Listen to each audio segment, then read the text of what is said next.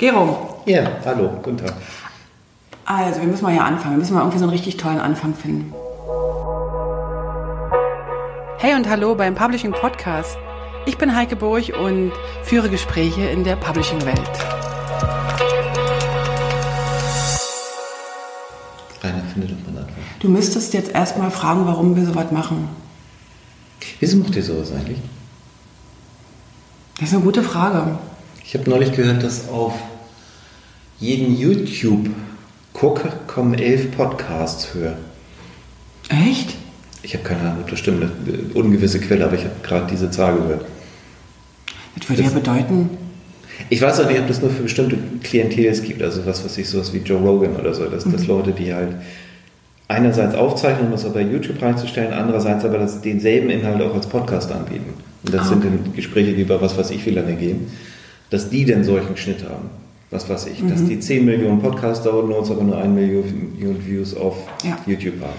ähm, vielleicht müssen wir noch ein bisschen was gerade stellen. Also, wenn, wenn du über 10 Millionen sprichst, unser Publishing-Podcast, der noch nicht online ist, ich könnte mir vorstellen, dass die ersten Folgen vielleicht nicht gleich an die 10 Millionen. Ja, ja, ja. Vielleicht 10 Millionen Zellen in Trommelfällen. Wir sind mittendrin, merke ich gerade. Ganz kurz, wir haben hier Gerald Singelmann oder Gero Singelmann. Gerald, steht und passt.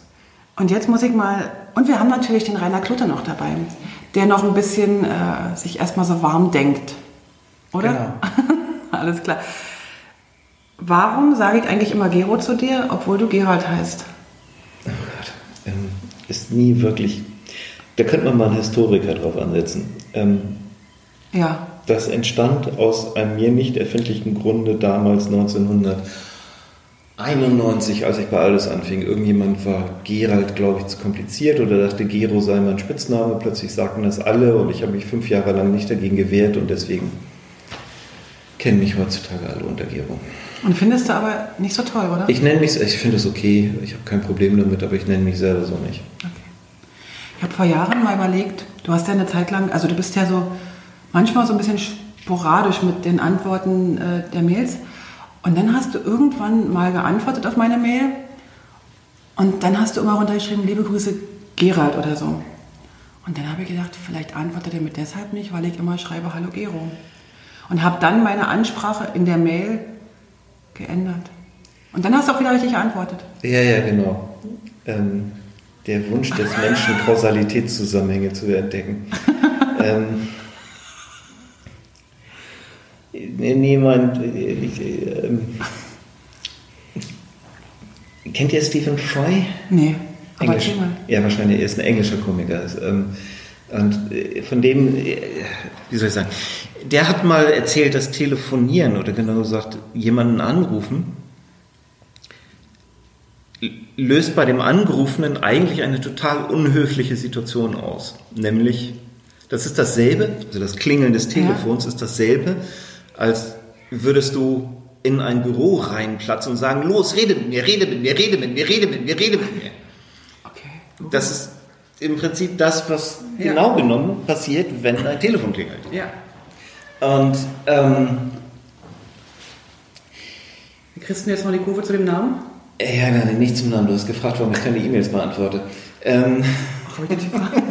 Aber und ich habe eine, eine, eine, eine, eine gewisse reaktante Ader. Und ähm, empfinde regelmäßig, dass das Ping des E-Mails-Programms genau dasselbe ist wie ein klingelndes Telefon. Und du hast jetzt vielleicht nicht so viel Ahnung von Computer, aber man kann diese Ping ausschalten. ja, aber dann kriegt man ja nicht mit, ob ein E-Mail reinkommt. Okay, ich wollte dich nicht unterbrechen. Entschuldigung, erzähl ruhig weiter. Ähm, und insofern ist es regelmäßig so, dass ich zwar mitkriege, dass eine E-Mail reinkommt, aber ich habe gerade keine Zeit oder keinen Kopf oder kein sonst was, sie zu beantworten und dann bleibt sie irgendwo Innenkorb. Und wenn du dann nicht sehr gut organisiert bist, und ich war in meinem Leben nicht immer gut organisiert, dann fällt sie irgendwann Runter. von der Platte. Und das ist schon die vollständige Erklärung. Ähm, Ja. Manchmal, wenn man nicht sofort dazu kommt, was zu beantworten, landet es in irgendeinem Bermuda-Dreieck von E-Mails. Also ich würde dir das Aussitzen nennen oder so. Ja, auch das, das würde ja eine Absicht unterstellen. Und das ist es nicht. Nee. Du hast gerade gesagt, dass du schon mal unorganisiert bist. Du bist jetzt total durchorganisiert. Du sowas von, nee, ich arbeite dran. Mit wem? Oder allein? Hast du da Unterstützung? Ähm, Nein, du musst, du, weißt du, ich wollte ja gar nicht so, also weißt du, was ich meine? Ja, ja, schon klar. ähm, nee, es ist tatsächlich ein Problem. Ähm, ich, ich, weiß nicht, wie ihr euch organisiert. Ihr seid ja auch beide selbstständig freiberuflich. Post-its. Ja, zum Beispiel Post-its habe ich nie verstanden. Also hinter Post-its steckt ein so, sagen wir, intuitiv gesteuertes Konzept, dass wenn du die Intuition nicht per se hast, kannst du sie nicht sinnvoll benutzen. Und zu den Leuten mhm. gehöre ich. Ähm, okay. Das meine ich damit, dass ich bloß. Bei mir würden die alle übereinander kleben. Also ich, ich hätte einen großen Block von Posters, die alle übereinander geklebt sind. Und dann siehst du natürlich nicht. Nee, das ist doch nicht der Sinn. Und ja. ich habe das mal bei einer Freundin gesehen, die klebt ihre gesamte, also die hätte, hat da so eine Wand und da ja. hängen dann halt einfach 200 Post-its drauf. Damit könnte ich auch nichts anfangen. Dann hängen da halt 200 Zettel. Und ich hätte die ganze Zeit den Impuls, 190 davon wegzuschmeißen zu wollen. Aber ich wüsste nicht welche, deswegen würde ich es nicht machen. Ähm. Der Rainer ist noch so ein bisschen. Äh, ich höre fasziniert zu. Es ist, äh Dem gehen die Sätze gerade zu schnell. Gut, dass wir heute aufnehmen. Das kannst du dir nochmal anhören und dann nochmal durchdenken. Ich bin bei Stephen Fry voll dabei. Ähm, das geht mir nämlich genauso. Ähm, also ich liebe es, wenn die Leute mir lieber eine E-Mail schreiben, weil ich dann reagieren kann, wenn es mir passt, beziehungsweise ich kann mich in das jeweilige ähm, Problem, Projekt erstmal reindenken ja. und werde nicht so überfallen am Telefon.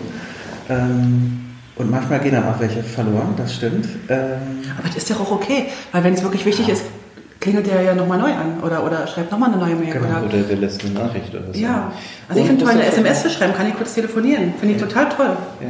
Mache ich oft. Oder WhatsApp oder hier so.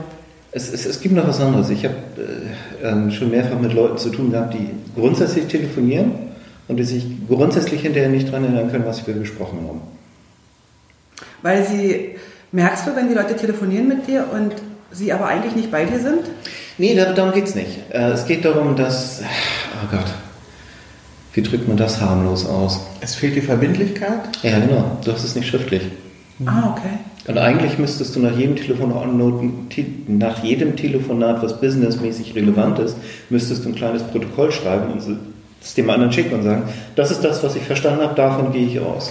Aber du könntest ja zum Beispiel, wenn du Leute, also es gibt ja sicherlich welche, wo du sagst, das, das stimmt und da klappt und dann gibt es welche, wo du sagst, bei denen ist immer so ein bisschen, im Laufe der Zeit hat man ja so seine Pappenheimer. Ja. Da habe ich es tatsächlich so, wir hatten das gestern auch schon gehabt bei der, bei der Indie User Group, dass ich dann wirklich bei einigen nicht schnell noch in einem Dreizeiler per Mail hinterher schicke. Mhm. Guck mal, so habe ich es verstanden. Ist es für dich in Ordnung, wenn ich von dir nichts höre? Dann ist es für uns alle in Ordnung. Ja, ja. Ja, mhm. natürlich, E-Mail ist auch nicht problemfrei. Aber wie auch immer. Also die Frage war ja, was mache ich statt Post-its? Ähm, ja, genau. Was mache ich eigentlich statt Post-its? Ich habe tatsächlich äh, spontan im, im, Januar ein Seminar besucht zu einem, einem Konzept, das nennt sich Getting Things Done. Super, genial. Das ist die Weiterführung vom Kanban. Ja, es äh, verwendet verwandte Technologien. Ähm, und ich habe das noch nicht verstanden. Das ist auch, also äh, der, der Seminarleiter machte den Fehler, zu beruhigend zu sagen, ja, das ist normal, dass man im ersten Jahr schwimmt und nach drei Jahren hat man es vielleicht eingerichtet. Also dachte ich so intern, ach, du musst es ja jetzt nicht sofort direkt vollständig machen. Aber die, die, die Hauptidee, die, wo ich relativ konsequent inzwischen dabei bin, das zu machen, ist ein, genau einen Platz zu haben, wo du alles reintust, was reinkommt. Irgendwie als Aufgabe. So eine, so eine To-Do-Liste oder irgendwie, also ein Platz, ja. meinst du jetzt einen physischen Platz oder am Computer, ja. am Rechner? Oder? Also für, für, für GTD ist es völlig egal, wie du das organisierst. Das kann eine Excel-Sheet sein, das kann Post-it sein, was mhm. auch immer. Das kann ein Heft mit Post-it sein oder ein Heft, was du immer dabei hast. Das kann ein, ein, ein, ein Schuhkarton sein, wo du ja. das reinschmeißt. Hauptsache, du hast ein, du hast eine, also das ist sozusagen das Erste, was du dir mhm. angewöhnen musst, dass du einen Ort hast, wo du einfach alles reinschmeißt. Ich habe inzwischen drei, aber solange man da den Überblick Man muss ja noch drei Jahre, du, du wartest ja noch drei Jahre, bis du den verstanden hast, richtig? Ich werde dann in drei Jahren beurteilen, ob der Kurs gut war, ob ich es geschafft habe oder nicht. Macht es dir denn Spaß nach dem neuen System? Ja, es, es, hat eine gewisse Beruhigung. Dass du den Kurs gemacht hast, von wegen ich habe es versucht, oder? Nein, nein, es hat so ein paar Gedanken eingeflöht, aber ähm, ich glaube, wenn, so wenn du versuchst, dich auf die Art und Weise zu organisieren, musst du permanent Energie reinstecken.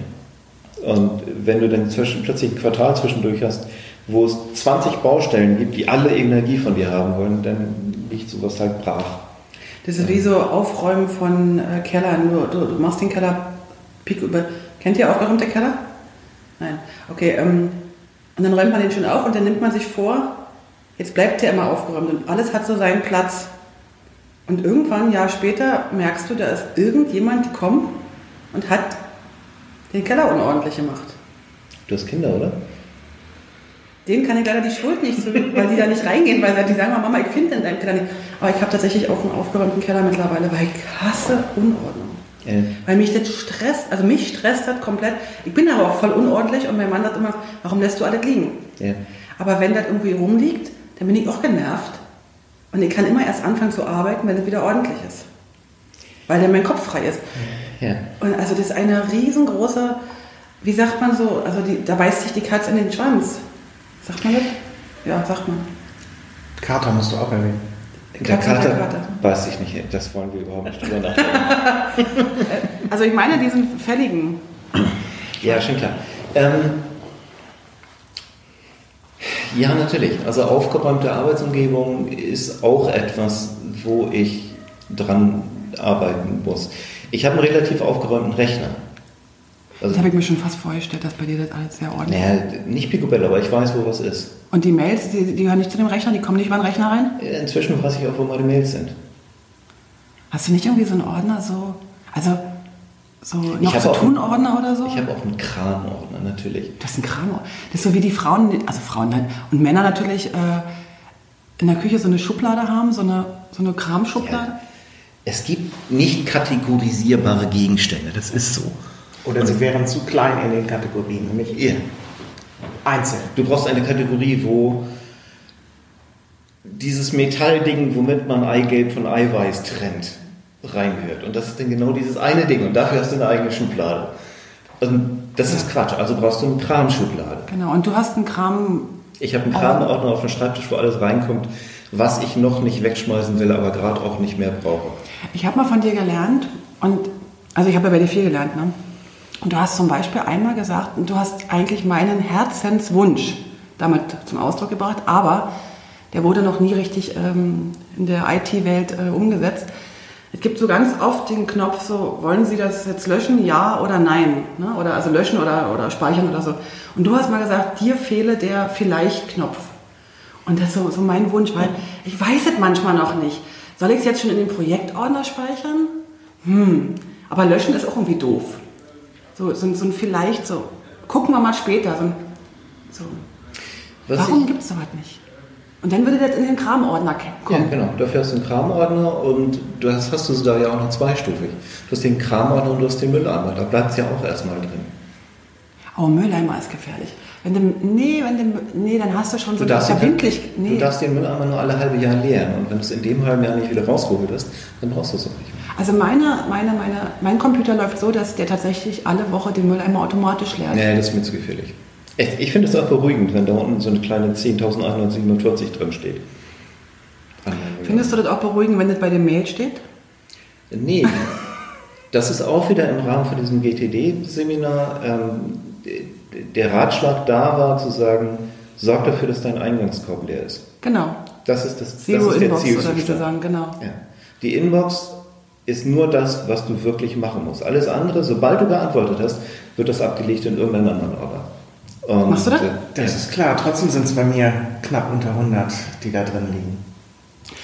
Ja, und dann nimmst du dir einfach einen halben Tag mal und interessant, wie gestern zum Beispiel, interessanterweise kannst du dann, ich hatte 91 Sachen und plötzlich hatte ich dann nur noch, weiß ich, 30 oder 40, weil es sind wirklich manchmal nur Sachen, die eine Minute oder zwei Minuten brauchen. Wenn sie aber reinkommen, möchte ich mich damit nicht beschäftigen. Das ist wie mit dem Telefonat. Ja. Wenn, wenn ich sehe am Telefon, da ruft mich jetzt jemand an und ich weiß, das kann ich jetzt nicht aus der Hüfte. Da muss ich wirklich mich reindenken oder, oder wenn meine Mama zum Beispiel anruft, dann muss ich mir Zeit nehmen und dann, dann möchte ich auch nicht rauskommen aus dem, was ich gerade mache. Also gehe ich nicht ans Telefon. Und bei der Mail ist es genauso. Und dann sitzt du dich hin, mal eine Stunde und, und dann nicht? Mache ich immer wieder, aber ähm, ich bleibe immer so bei dieser Menge, die, wo ich nicht hinterherkomme, weil das Alltagsgeschäft mhm. äh, ja, so viel Zeit braucht. Und die Sachen, die da drin stehen, auch so viel Zeit brauchen. Okay. Das ist der Teil, den ich an diesem Getting Things Done auch am schwierigsten finde. Ähm, das funktioniert nur das Konzept, wenn du es ritualisierst, jeden Tag oder mindestens einmal die Woche dich hinzusetzen und deinen Kram aufzuräumen. Und wenn du natürlich, wie du sagst, in so einem Projekt bist, wo du einfach... Wenn du gerade Stress hast, ja. ist es schwierig. Wie gesagt, du musst es ritualisieren. Es muss selbstverständlich werden, was weiß ich, dass du Freitag, Vormittag, wenn du ins Büro kommst oder wenn du dich hinsetzt, nimmst du dir eine Stunde Zeit. Ja, okay. Und da gibt es auch nichts dran zu wackeln. Und das Telefon ist ausgestellt und das E-Mail-Programm ist noch nicht offen oder was auch immer, mhm. sondern du nimmst dir diese Stunde und arbeitest den gesamten Scheiß ab. Das musst du ritualisieren, dass es so selbstverständlich mhm. wird wie das Zähneputzen, was hoffentlich selbstverständlich ist. Also ähm, Zähneputzen was war das nochmal? Ähm, Entschuldigung.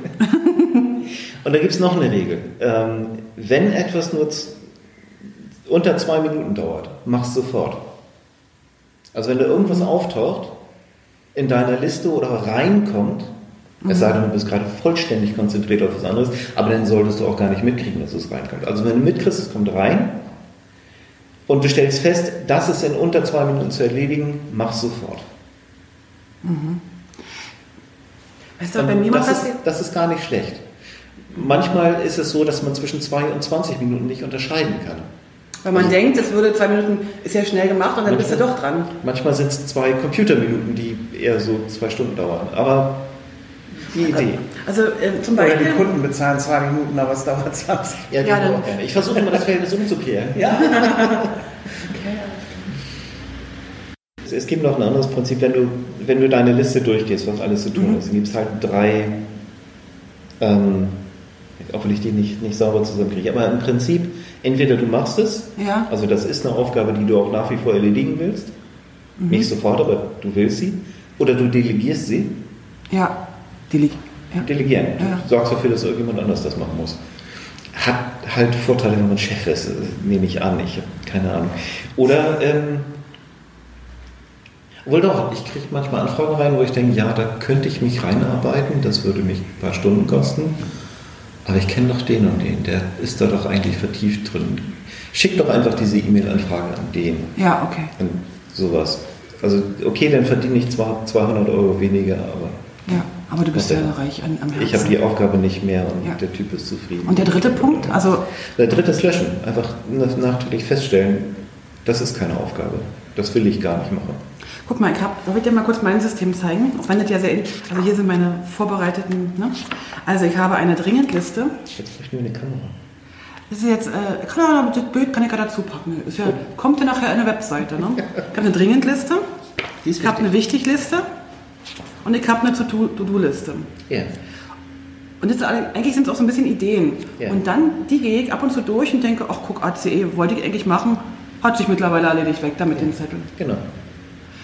Weil der ACE, wie ihr alle wisst, habe ich den ja bestanden, weil ich so gut Englisch kann. Mhm. Und dann kam ich irgendwann auf die Idee, den ja noch in Photoshop und Illustrator machen zu müssen. Der wird wahrscheinlich irgendwann dann von dieser Liste gestrichen werden. Und eigentlich arbeite ich immer nur die Dringendliste ab. Mhm.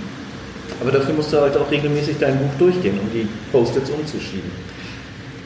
Das ist so ein meditativer Vorgang für mich. Ja weil ich habe eine ganze Zeit lang mit digitalen To-Do-Listen und so weiter gearbeitet und die sind geschrieben weg, die sind dann aus meinem Blickfeld weg. Deswegen habe ich mir auch ein wunderschönes Büchlein gekauft, weil ich dachte, da, da habe ich jeden Tag, ne, da freue ich mich anzugucken. Okay. Plus, ich habe auch meine Interviewfragen hier drin, die ich jetzt gerade natürlich gerade nicht finde.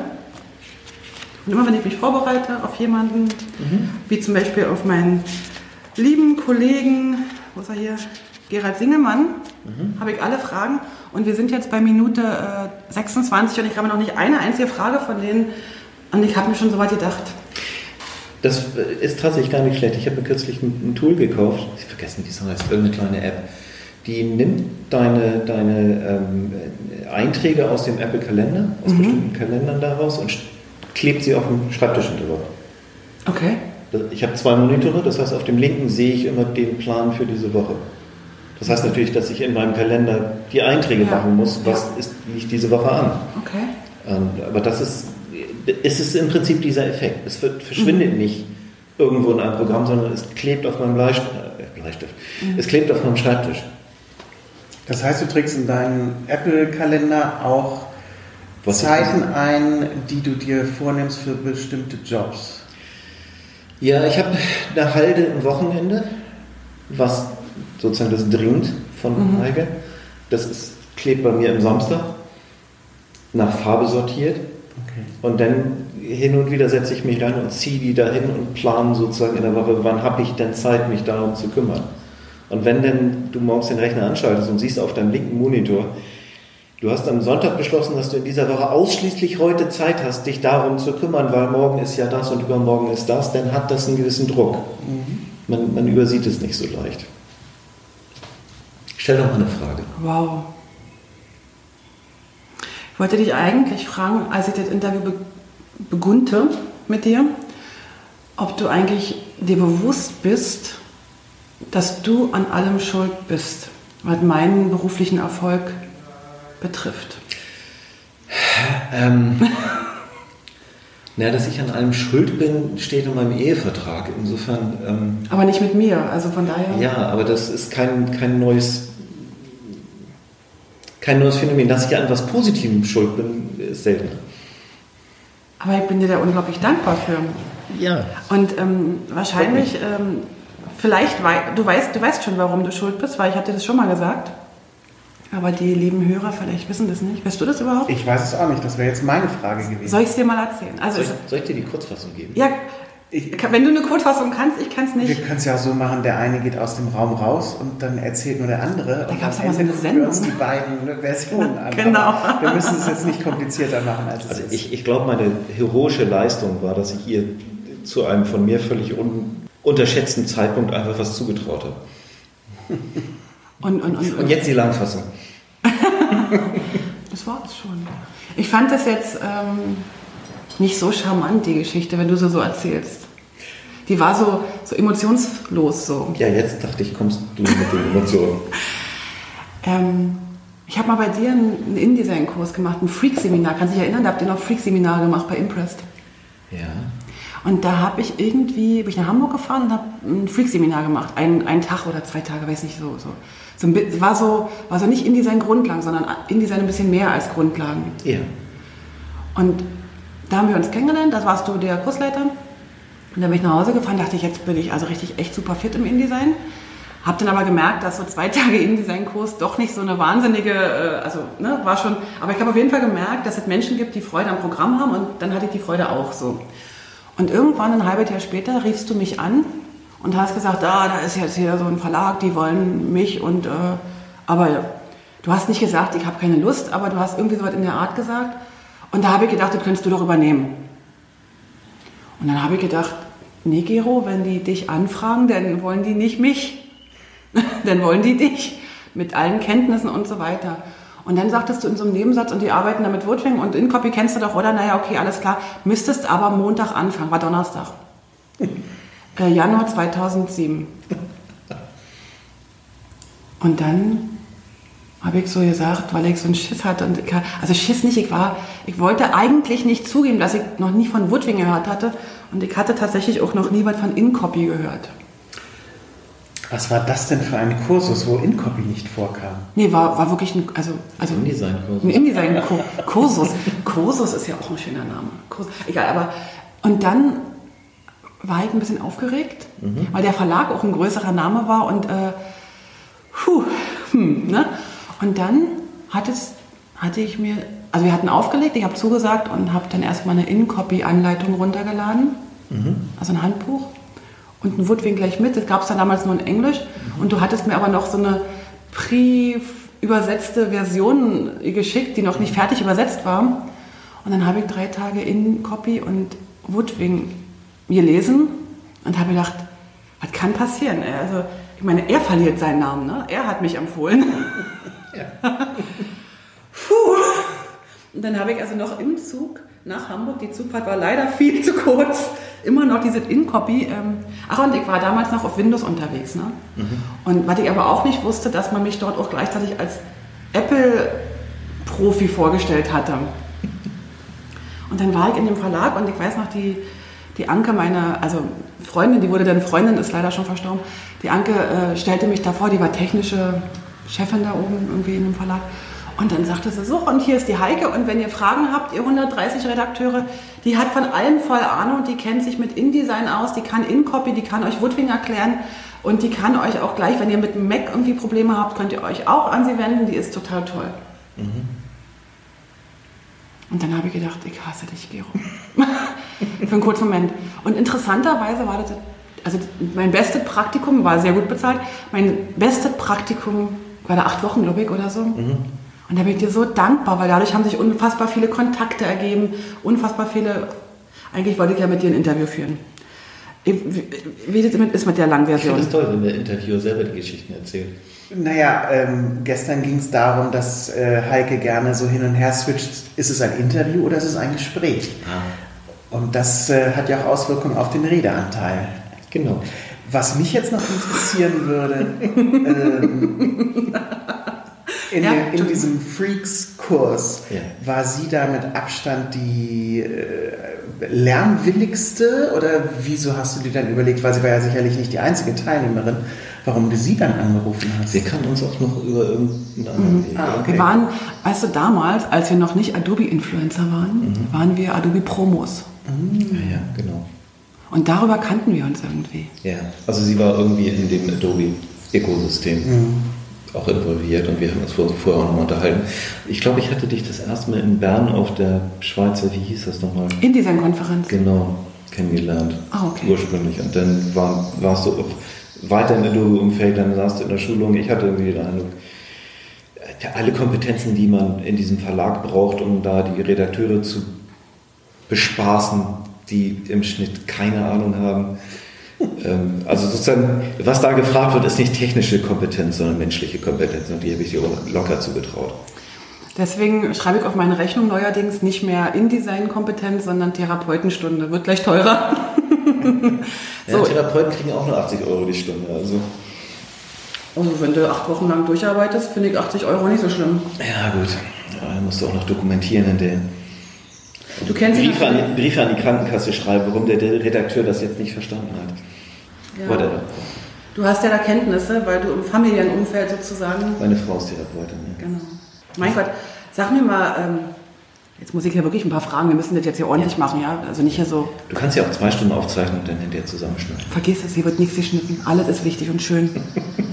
ähm, mein Gott, jetzt, wo fange ich denn am besten an? Ich habe natürlich gegoogelt ein bisschen. Ach, und ich habe das singende Känguru gefunden. Das singende Känguru? Und dann habe ich überlegt, das hast du bestimmt, das ist bestimmt ein Namensvetter von dir. Bestimmt. Ein Buch, wo steht von dem und dem und von Gerald Singelmann. Hast du das singende Känguru mal gemalt oder gezeichnet oder, oder das, illustriert? Das ist ein Kinderbuch. Ja. ja. Hast du nicht? Muss ein Namensvetter sein. Jetzt könnte sein, dass wir diese Stelle rausschneiden, weil mir die gerade ein bisschen peinlich ist. es kann auch sein, dass, dass ich es einfach vergessen habe. Okay. Das wäre mir jetzt peinlich. Hm. Komm, wir machen das Post-it weg und tun so, als wenn es nie da gewesen ist. An den schwirrenden Elch kann ich mich erinnern, aber nicht an das singende Känguru. Du machst ja auch so Sachen, also sag doch mal ganz kurz, was du eigentlich wirklich machst. Also wenn... Ganz kurz.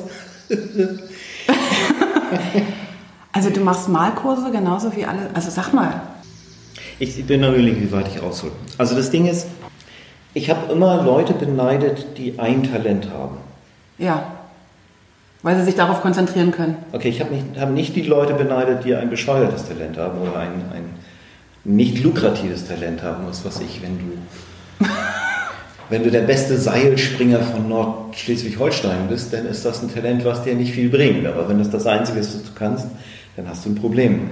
Okay, die Leute bin ich beneidet, aber alleine so Leute, die sagen, ähm, ähm, äh, ich habe mal in einem, in einem, in äh, TED-Vortrag die Geschichte gehört von, von, von einem Mädchen, da ging es um, ob die Pädagogik heutzutage noch angemessen ist und bla bla bla. Also der Vortrag erzählte die Geschichte von einem Mädchen, die konnte nur tanzen. Die war in der Schule immer hibbelig mhm. und musste sich immer bewegen und so weiter. Und irgendwann stieß dann die Familie, die völlig verzweifelt, weil das Mädchen konnte kein, hat, hat schlechte Aufsätze geschrieben und so weiter, weil das Einzige, was das Mädchen machen wollte, war, sich zu bewegen. Ja. Und irgendwann stießen die da mal auf einen guten Pädagogen, der meinte, ja, das ist eine geborene Tänzerin. Das müsst ihr mit der machen. Okay. Und, und, heute ist was, was ich, ist die Choreografin von, von irgendeinem großen Ballett oder so. Keine Ahnung. Also sowas. Sozusagen, du, du hast ein Talent und das kannst du richtig gut und darauf kannst du was aufbauen. Denn, denn bleibt dir eine Sache erspart, nämlich ähm, Teile von dir zu opfern. Ah, alles klar. Ähm, wohingegen, wenn du, sagen wir, zehn Sachen kannst und die kannst du alle mehr oder weniger gleich gut, alle ein bisschen überdurchschnittlich gut, aber mhm. nichts richtig so, ja. dass du sagst, das ist jetzt das einzig Wahre. Denn bist du irgendwann in deinen 20ern, stehst du vor diesen zehn Paketen, oder wie viele es auch immer sind, ist ja meistens unscharf, ähm, und eigentlich müsstest du deine Entscheidung fällen. Nämlich diese acht Personen von dir, ja, nicht zu umzubringen, aber an den Rand zu schieben und dich auf ein oder zwei zu konzentrieren und nur noch das zu machen. Und, und mit dieser Entscheidung habe ich immer die allergrößten Schwierigkeiten gehabt. Und ich habe, glaube ich, als in meinen Twents auch die Notwendigkeit nicht wirklich gesehen. Also ich habe es nicht verstanden, dass, dass, dass das notwendig ja, ist, okay. dass du eigentlich keine Alternative hast. Wofür hast du dich entschieden damals? Oder, oder hast du dich, oder hast du alles gemacht? Ja, nee, also ein paar Entscheidungen habe ich schon gefällt, aber keine, keine rigorosen Entscheidungen. Also äh, als ich mit der Schule durch war, gab es natürlich das, okay, was mache ich jetzt? Also studieren, klar, irgendwie, ich komme aus einem Akademikerhaushalt mehr oder weniger und äh, da, da habe ich also nicht groß drüber, äh, dran gezweifelt, aber äh, studieren kannst du alles Mögliche. Und du hast in was studiert? Du hast ja interessante Kombinationen gehabt, oder? Ja, schon, aber es, es gab auch sowas wie, was weiß ich, ich war auch unglaublich unkreativ in diesen Ideen, was man studieren könnte. Zwischendurch habe ich über Architektur nachgedacht. Jeder hat damals über Architektur nachgedacht. War das, aber war das auch ein ziemlicher Lifestyle war in der Zeit? Ja, war ein Lifestyle und zwar war, ist, kreativ und so weiter. Da habe ich natürlich auch über irgendwas in Richtung Kunst nachgedacht, weil eigentlich mochte ich ja zeichnen und sowas. ähm, und hast dann aber. Und das war dann tatsächlich, also das war dann auch nicht wirklich ein Opfer. Es war einfach nur, okay, ich, ich kann nicht zehn Sachen gleichzeitig studieren, ja. ich muss ein Studium. Den Rest opfer ich nicht, aber ich mache jetzt, ich, ich beschränke mich auf das, mhm. wo ich weiß, damit kriegst du später einen Job. Und das war halt Computer. Also habe ich Informatik studiert. Ja. Dann ist mir das Hamburger äh, ähm, die, die Studienregelung der Informatiker damals dazwischen gegräbt, weil die, weil die auch noch gesagt haben, okay, unser, das Konzept für das Informatikstudium in Hamburg in den 90er Jahren ist, du machst drei Viertel deines Studiums Informatik und dann machst du ein Nebenfach mit 25 Prozent und was du da machst, ist uns völlig scheißegal, weil wir davon ausgehen, dass jeder Informatiker irgendwann in die Situation kommt, mit völlig fachfremden Leuten zu reden. Das heißt, die Ermunterung, mach was, was überhaupt nicht Informatik ist sondern okay. mach was, wo du andere Sprachen lernst sozusagen. Und, ja. Also die Sprachspiele komplett anderer Leute. Ich habe sehr viele Informatiker in meinem Psychologiestudium getroffen, genau deswegen. Ja, und ich habe halt Philosophie genommen, weil ich dachte, mach mal das Gegenteil. Ja. Aber ist ja nicht wirklich gegenteilig, oder? In sehr also, vieler Hinsicht, ja. Also ergänzt aber unglaublich. Ja, ich habe es auch nie bereut. Ähm, aber es ist eine ganz andere Art und Weise zu denken. Also das, das, war, das ist, war tatsächlich auch was Wertvolles. Ähm, dass ich gute Philosophen, nee, ich will jetzt nicht über meine Kommilitonen herziehen, ähm, ich habe gute Philosophen getroffen im, im, im Turm ähm, oder gute Philosophiestudenten, die halt klug waren, sagen wir so. Mhm. Und trotzdem ziemlich anders dachten, als ich das aus meinem Informatikstudium und vorher dem Physikleistungskurs gewöhnt war. Ja. Also wenn du diesen wissenschaftlichen Zweig gegangen bist, dann hast du, ja im Prinzip, du, du hast, ohne es zu wissen, bist du Anhänger einer philosophischen Schule. Die geprägt ist durch den Dozenten oder? oder, oder? Nein, dadurch durch das Fach, was du machst. Physik legt eine bestimmte Philosophie nahe. Ach so, okay, ja. Mhm. Und in der Philosophie erlaubst du dir über alles erstmal nachzudenken. Ja, und in der Philosophie triffst du dann auf Leute, die sagen, ja, aber das, das, diese Argumente sprechen gegen diese Denkweise. Mhm. Und dann denkst du, oh ja, die sind auch noch stichhaltig, scheiße, jetzt. Und, dann Und das war spannend. War spannend, war aber nicht jetzt äh, irritierend für dich. Nö. Du sag mal, ich muss noch mal ganz kurz darauf zurückkommen. Es ist wahnsinnig spannend mit dir, aber erzähl mir doch mal, was du machst. Auch wenn, wenn es vielleicht gar nicht wichtig ist gerade, aber irgendwie. Oder erzähl doch mal den Hörern, was du machst, genau. So. Oder, oder deine Frage vielleicht ganz kurz. Du hast mir so eine tolle Frage mal in den, in den Raum geworfen. Was steht auf deiner Visitenkarte? Mein Name.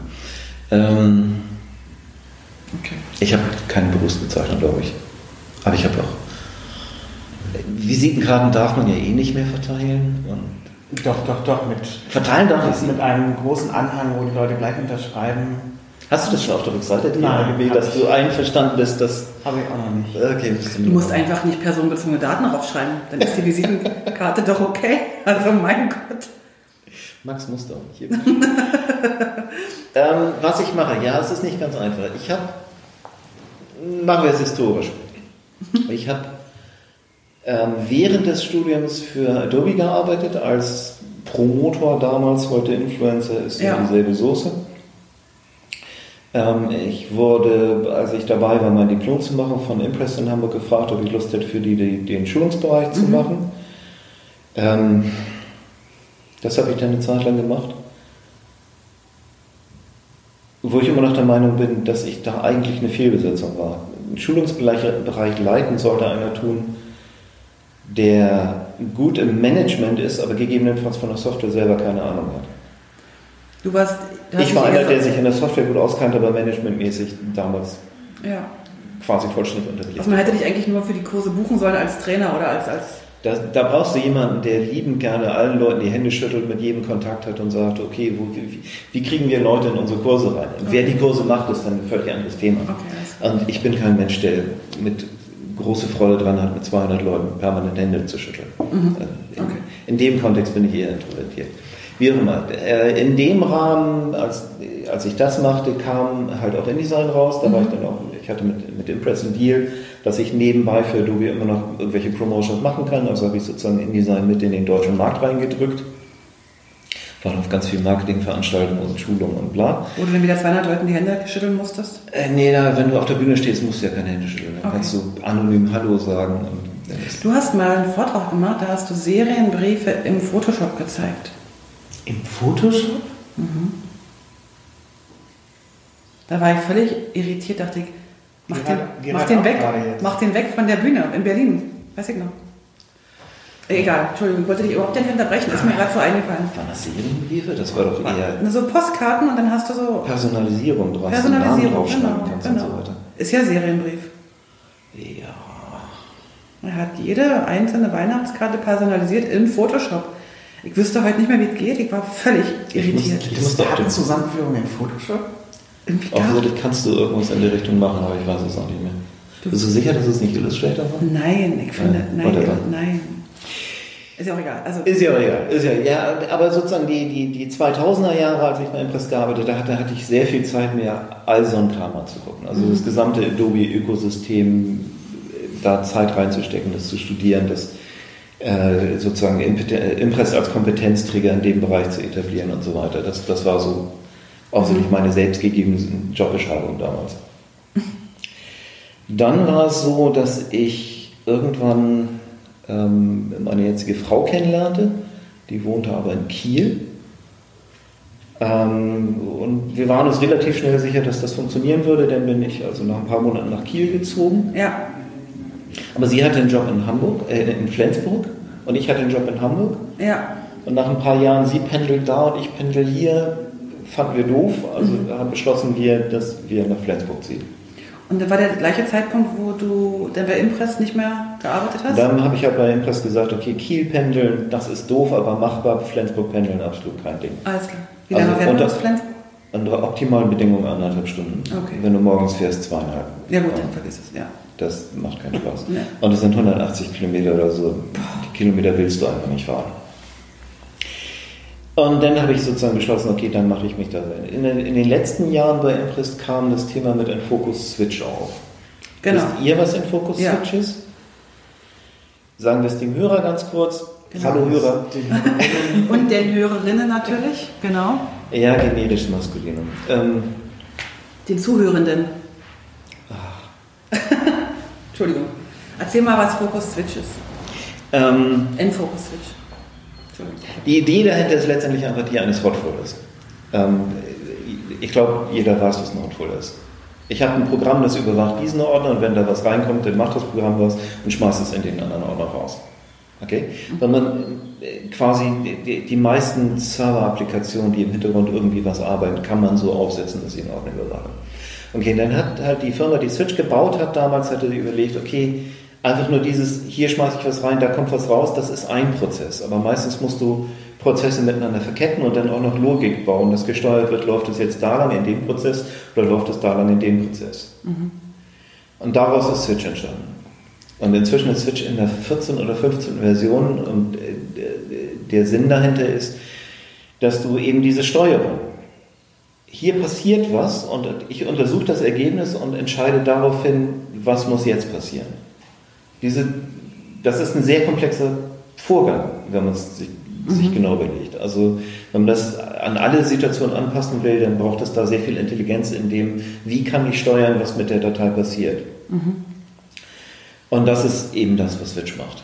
Und da hast du dich eingefressen. Ja, das ist halt eins der, der, der großen ähm, äh, Anwendungen, die Imprest vertrieben hat. Und deswegen mhm. kam ich da rein. Und dann, als ich mich selbstständig machte, gab es einen anderen, wie nennt man das, Distributor von Imprest, der regelmäßig Aufgaben hatte. Ja. Also dass das sozusagen quasi mein Hauptfeld wurde, dass ich mich in diese Systeme arbeite.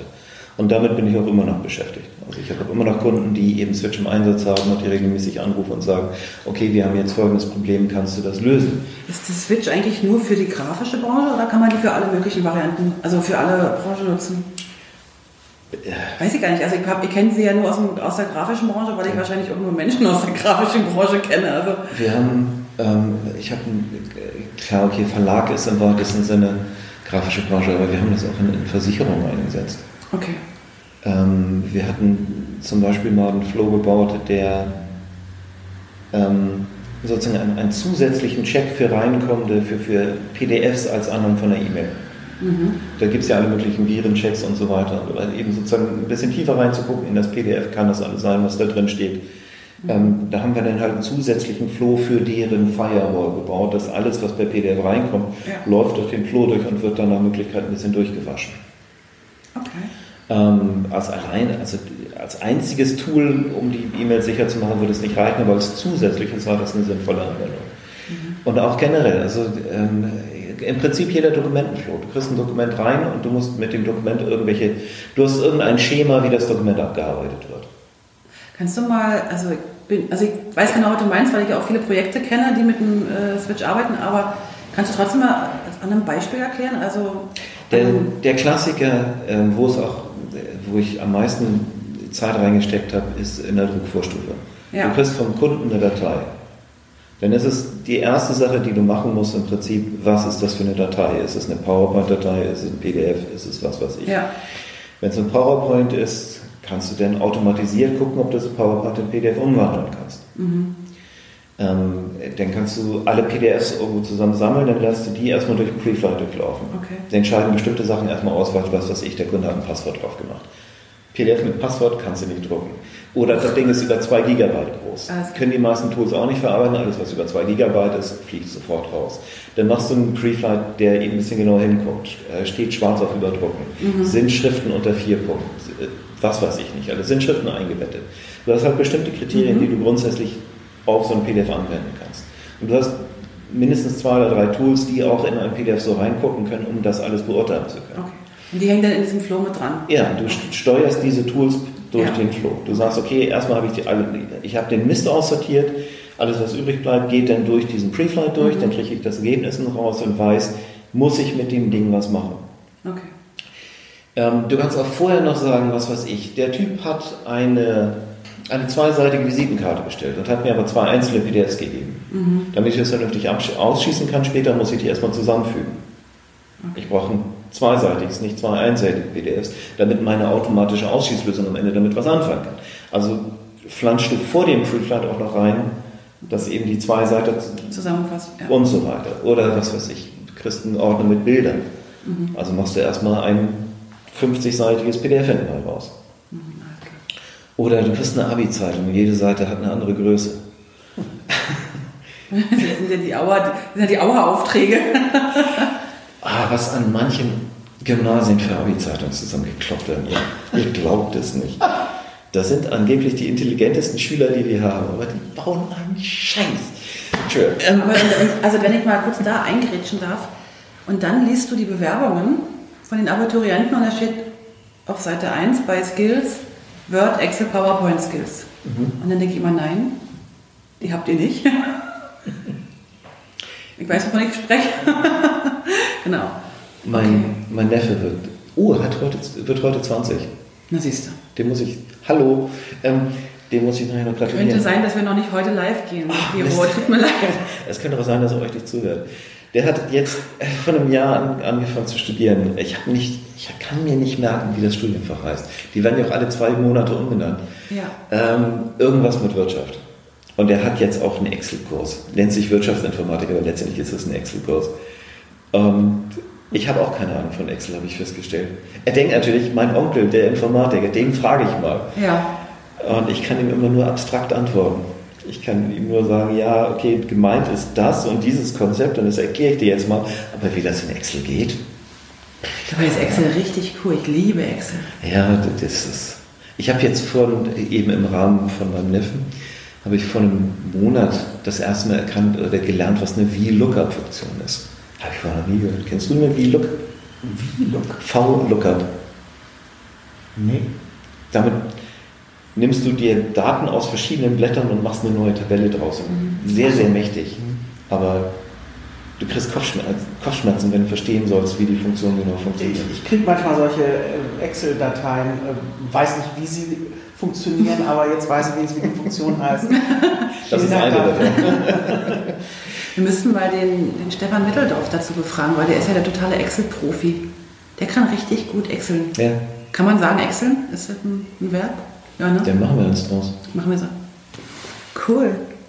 Ähm, aber, was jetzt, wo du, du hast mich gefragt, was ich mache, das, ich bin ja noch nicht durch. Achso, Entschuldigung, ähm, schon die nächste. Nein. Ich habe festgestellt, dass in dieser ganzen Automatisierungsgeschichte kommt es, also bisher waren das immer Blackboxes, mehr oder weniger. Mhm. Das heißt, du hast irgendwo einen Server laufen, da schmeißt du Dateien rein, am Ende kommt irgendwas raus und das war's. Aber es kommt zunehmend dahin, dass du ein Interface brauchst. Dass du die Zwischenschritte noch ansteuern kannst oder dass du eingreifen kannst? Oder, oder warum, warum? Zum Beispiel. Mhm. Das, oder das Interface, dass dein Admin jederzeit gucken kann, was in der Blackbox passiert. Oder nachträglich gucken kann, warum die Blackbox Mist gebaut hat.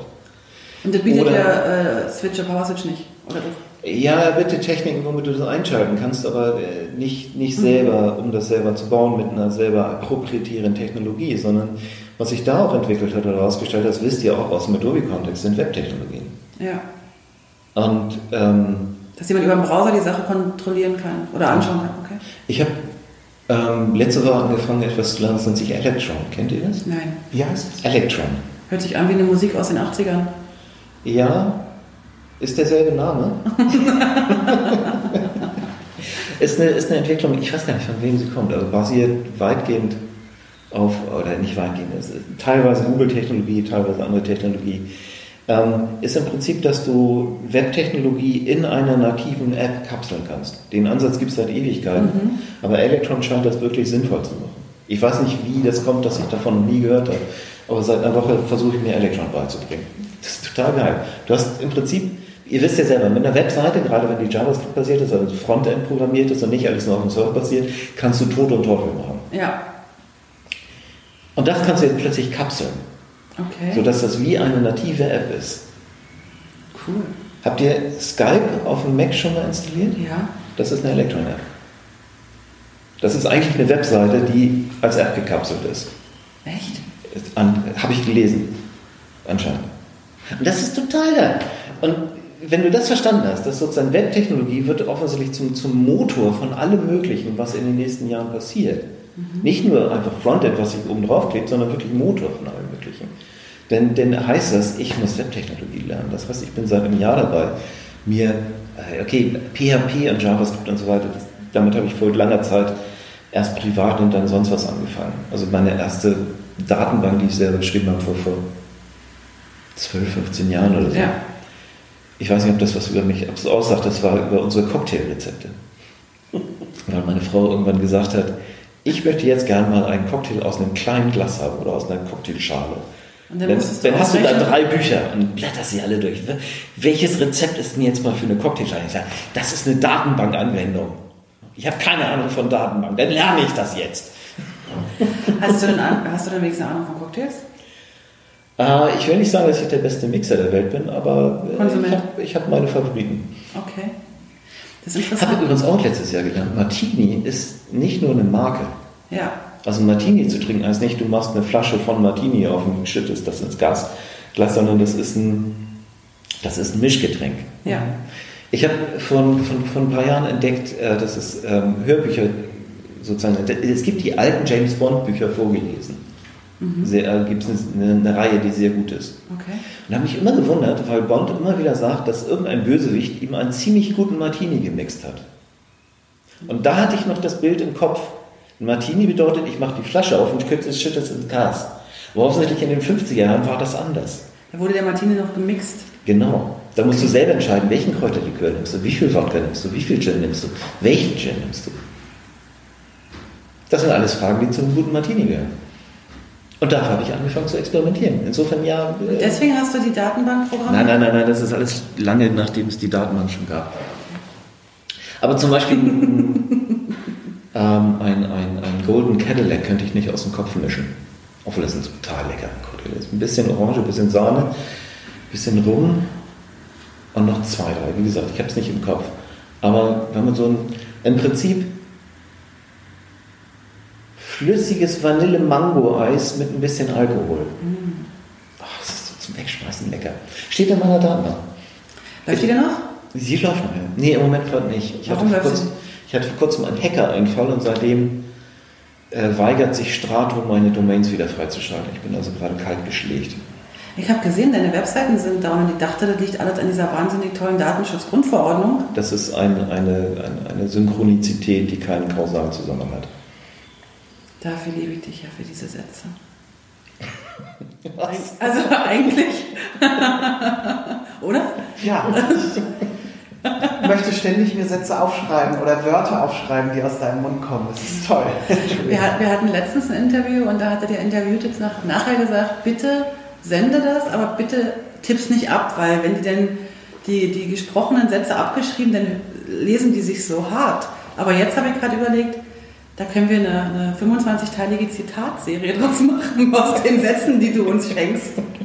Wahnsinn. Das Ganze dann aber aufgemischt mit einer Folge, wo das Rezept für einen Golden Golden Cadillac.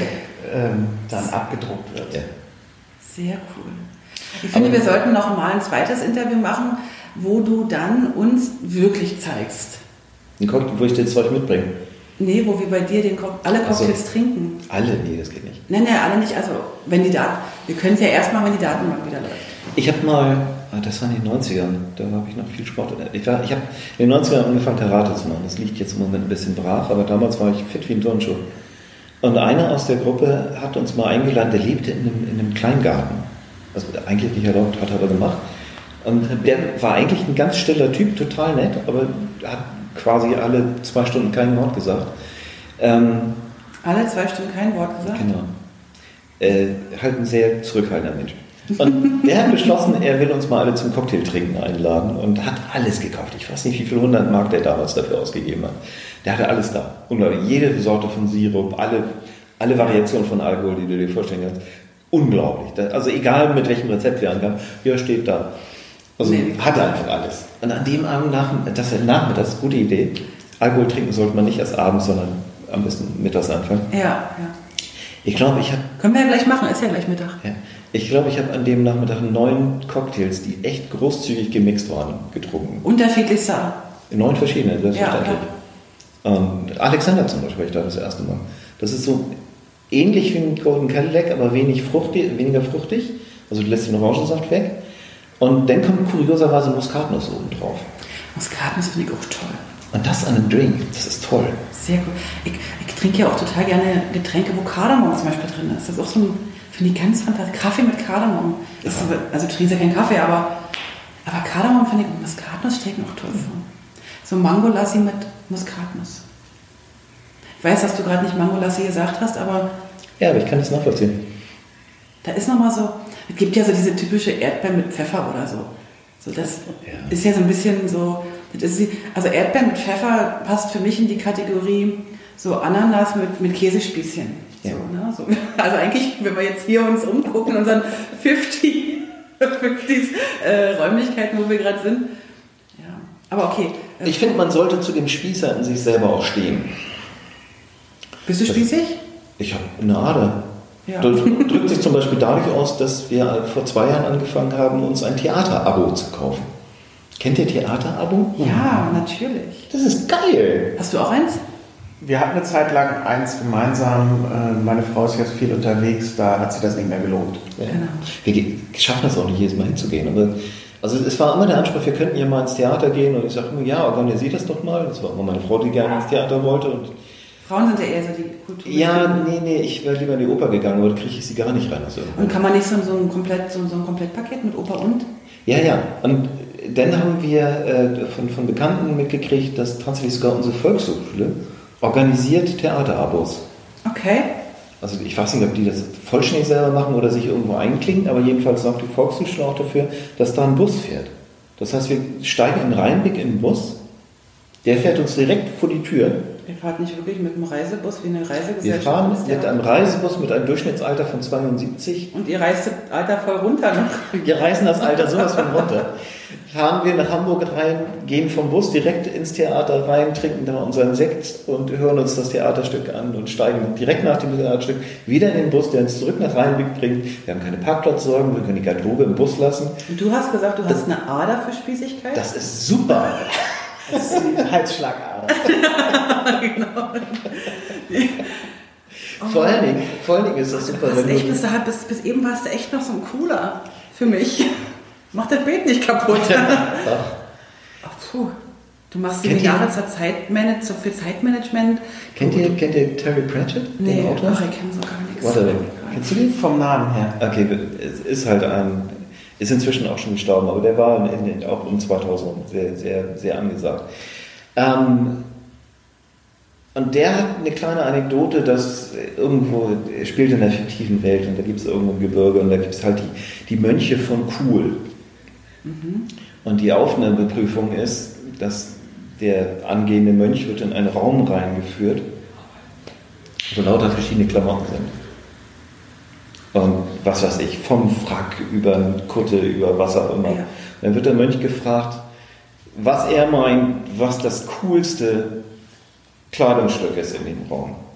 Okay. Und es gibt nur eine richtige Antwort. Nämlich, jo, was auch immer ich mir auswähle. okay. Und ich finde, da kann man es verstehen.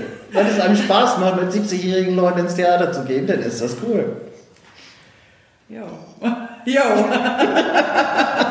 Also ich hatte mal eine ähnliche Erfahrung, dass ich äh, mit einer Reisegruppe zu einer Vogelexkursion gefahren bin und ich in diesen Bus stieg und feststellte, dass ich halb so alt war wie alle anderen mhm. und mein Vogelbeobachtungsequipment ein Zehntel von dem gekostet hat, was die Menschen dort ja. äh, spektive äh, mit unendlich Geld.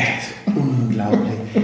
Das war dann aber auch das letzte Mal, dass ich so eine Fahrt mitgemacht habe. In 20 Jahren schließe ich mich dann da vielleicht mal wieder an. Ja, der Vorteil ist natürlich, dass du im Theater kriegst du von den Leuten ja nichts mit. Also die sitzen ja, ja nicht im Pulk, sondern die Sitze ja. sind verteilt. Das heißt, du sitzt im Bus hin, dann kannst du sie ignorieren, du sitzt im Bus zurück, dann hörst du interessiert zu, was die, wie die das mhm. Stück fanden. Wir haben zum Beispiel, ähm, wann war das? Dieses Jahr im Thalia-Theater eine, eine, Inszenierung vom Schimmelreiter gesehen, mhm. was ja eigentlich eine Novelle ist. Mhm. Und das hat halt jemand fürs Theater, wie nennen wir das, umgeschrieben. Ja. Total geil. Ähm, wir haben eine halbe Stunde gebraucht, bevor wir die Struktur kapiert haben, weil das war eine, eine, eine ewige Schlaufe von Rückblenden. Man sah immer wieder dieselbe Szene, die auf dem Deich spielt, damit fing das Stück an. Mhm. Dann glitt das halt von dieser Szene ab in eine Rückblende und dann wurde und die Rückblenden wurden immer weiter. Und man hat die ganze Zeit gebraucht, bis man kapiert hat, okay, sozusagen, wir kommen jetzt wieder an den Stück zurück. Dieser Teil der Handlung wurde jetzt erklärt, jetzt haben wir hier sozusagen diese symbolische drei Minuten und dann wird es in die nächste Rückblende okay. übergehen. Das hat eine Zeit gedauert. Und am Schluss ertrinken die alle. Ja. Und dieses alle Ertrinken ähm, wurde so dargestellt, dass eben der, der, der Hauke Hein, stand da auf der Bühne und zog sich aus. Das passte weitestgehend zum Rest der Inszenierung, war aber überraschend, sagen wir es mal so. Und sozusagen, als er sich dann sein, seinen Wams auszog und dann seine, seine Bluse auszog, schwante dem meistens schon was, okay, wie weit geht er? Also er hat aber komplett blank gezogen. Er hat komplett blank gezogen, stand dann da quasi am Boden zerstört, aber er stand auf, auf der Bühne Ertrunken. und guckte mit seinen ertrunkenen Augen in, in das Ding rein. Und diese 75-Jährigen, die waren oh, ein Dutzend oder so, ist sofort aufgestanden, als er bei der Hose anfing und rausgegangen. Also als er, als er anfing, sich den Gürtel aufzumachen. Das sind die, die mit, ähm, die mit dem Experimentaltheater der 60er Jahre groß geworden sind. Wo Pro Provokation des Publikums war angesagt und, das, und so weiter. Diese Leute, diese alten 68er, die sind jetzt schockiert, wenn im Thalia-Theater jemand die Hose runterlässt. Was war eigentlich spannend? Das finde ich toll. Bist du sicher, dass das diese Alt-68er sind? Nein, es sind nur dieselbe Generation. Wahrscheinlich Ja, sind es die, die das schon damals genau. scheiße Genau. Das fanden. waren die von früher. Aber sag mir mal, was war denn schöner? War der Moment schöner, also das Theaterstück an sich zu schauen oder die Rückfahrt nachher Das Bus und die. Kommunikation Also, darüber? In diesem Fall das Theaterstück selber. das war- Okay. Und der Grund, weshalb ich drauf komme übrigens, ist das mit dem, mit dem Käseigel. Weil wir haben da auch... Gibt es dafür den Namen? Gibt's das ist ein Käseigel. Ja. Wenn du eine Melone nimmst und da diese Weintrauben mit Käse reinsteckst, mit Zahnstochern. das ist ein Käseigel? Mhm. Hat wieder eine Liste, Rainer. Nicht so. Diese. Wir haben nämlich in, in, in irgendeinem Theater eine, eine Heinz-Erhardt-Hommage gesehen. Und das war sehr auf 50er Jahre getrimmt, wie eben Heinz Erhardt. Da gab es Käseigel. Das ist dann auch super. Da wären wir nie alleine reingegangen. Weil als wir dann da saßen und unsere Weinschorle mit Käseigel hatten in der Pause, da fühlten wir uns wohl. Ja, aber fühlt man sich wohl oder ist es so ein ironisches sich wohlfühlen? Ähm, nee, Ironie ist nicht das richtige Wort. Es ist mehr so ein, ein Ausflug, von dem man weiß, dass er heil ausgeht. Man spielt mal für eine Stunde eine Welt, in, der man, in die man nicht reingehört, aber man weiß, dass die Rahmenbedingungen so sind, dass Alles wird gut. heute um 10 sind wir wieder zu Hause und alles wieder, es ist, ist wieder okay. Und Ich frage mich das immer bei den Besuchern vom Schlagermove, ob die das wirklich alle toll finden oder ob das nur so, eine, Also, so ähm, ein Spiel ist. ach, wenn die, die, wo Udo Jürgens und sowas gespielt wird. Ja, ja, ja. Und die, die sich dann auch hässliche Klamotten anziehen und sich die Kante geben. hässlich ist ja so eine Sache des Betrachters. Entschuldigung, ähm, Klamotten aus den 70ern anziehen. Du bist auch Aber-Fan, ne? Was hat das eine. Moment. Ich habe mir gerade an hässliche Klamotten gedacht. Wir haben, wir haben uns gestern über die Musik unterhalten und ich habe die äh, Fähigkeiten der beiden Komponisten hervorgehoben. Ich habe nicht über die Stylisten gesprochen. Die aber ganz großes Kino waren, fand ich. Ich, ich glaube, dass ähm, ja, die, dieser, dieser postmoderne Verweis auf die Ironie, das ist sehr häufig eine Ausrede. Für? Ähm, ich denke, dass Schlager etwas transportieren, was es heutzutage in der populären Musik so nicht mehr gibt. Sag mal was. Ist schwer zu formulieren, ohne sofort wieder in den Verdacht des Kitsches zu geraten, aber sowas wie Herz. Ähm, kennst du das, das, womit Udo Jürgens berühmt geworden ist? Merci, Chérie? Das ist für mich der Inbegriff von Heimat, Zuhause, Familie. Das für mich, also ich bin ja eine totale Schlagertante, ihr könnt ja, meine, meine Playlist ist ja nur Schlager.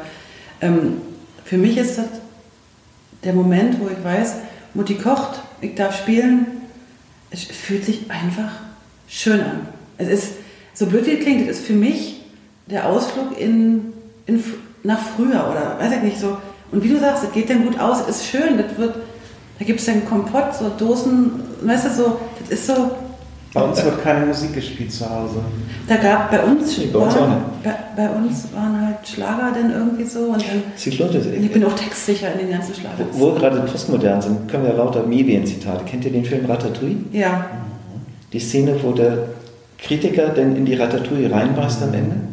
Und dann diese Rückblende kommt in seine Das ist genau das, was Heike gerade erzählt Genau, hat. genau. Das Ja. kann Musik erreichen. Düfte können bei mir auch. Also ich, wenn ich manchmal so, also ich kann auch Düfte erinnern. Ja. Und dann plötzlich bin ich in dieser Situation, speziell weil wir, ich bin ja aus dem Osten und da waren Düfte, wir hatten ganz andere Ja. Gerüche und Düfte so. Und wir hatten bei uns in der DDR diese Intershops, diese Läden im Osten, wo du Westprodukte kaufen konntest. Und diese haben einen speziellen Duft gehabt. Und manchmal, wenn du in so einen, in so einen also wenn ich in den Laden gehe oder jemand läuft an mir vorbei mit einem speziellen Parfum, oder, dann kommt diese Erinnerung und dann bin ich für einen ganz kurzen Moment so selig. Also das ist so, das ist ganz komisch. Also, weiß ja. ich nicht. Das muss, muss jetzt so die Richtung. Auch so wie das, das der, der Showdown von Coco oder das Ende. Habt ihr den gesehen, den letzten Pixar? Nee, habe ich nicht. Den, den mexikanischen nee. Film? Okay, dann erzähle ich es nicht. Soll aber großartig sein. Er ist sehr gut, also fand ich. Also, Pixar hat immer auch was Schematisches, aber sonst man guckt, die Bilder sind fantastisch, da gibt es mhm. auch keine, keine die, die Liebe zum Detail ist fantastisch, da gibt es keine Diskussion und, und äh, die Handlung ist, wenn man, ja. die Kritik, die ich meistens an Pixar höre, ist, dass die Handlung zu vorhersehbar ist. Aber ich schaffe es meistens, wenn der Film anfängt, aufzuhören, darüber nachzudenken, was wohl als nächstes passiert. Okay. Und wenn man das hinkriegt, sozusagen nicht, ich mache jetzt den Detektiv an und ich bin schlauer als alle anderen und ich weiß, was erzählen wird, sondern, oh, ich gucke einfach. wenn man den, den Geisteszustand kriegt, dann, dann sind die Filme toll. Und er hat eben also diesen, diesen Erinnerungseffekt, das, damit hört der Film auf, nur eben nicht mit Geruch, sondern mit Musik. Worauf ich eigentlich hinaus wollte, ist, ähm, dass, dass deutsche Schlager, gerade so die aus den 60er und 70er Jahren, die haben halt ähm, ja, man kann es Kitsch nennen, aber man kann es auch sagen, eine völlig unverschämte Herzlichkeit ja. oder, oder Herzhaftigkeit. Sozusagen, da wird, an eine, da wird völlig unverschämt an Emotionen appelliert, die heutzutage nur noch ironisch erlaubt sind. Man, man darf nicht mehr, keine Ahnung, was darf man eigentlich nicht mehr? Ähm, ich habe das Gefühl, so wie Romeo und Julia dürfte heute auch nur noch ironisch sein. Okay sozusagen, die bringen sich am Ende gar nicht um, das ist alles nur ironisch. So. Also geht es ein bisschen in die Richtung? Und schön noch was, ich glaube auch, dass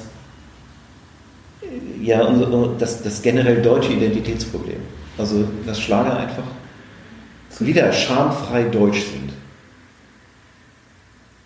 Und das, ist, das wird völlig unironisch genossen. Und machen wir uns nichts vor, es ist gute Musik. Nicht alles, aber manches. Bei manches stimme ich zu.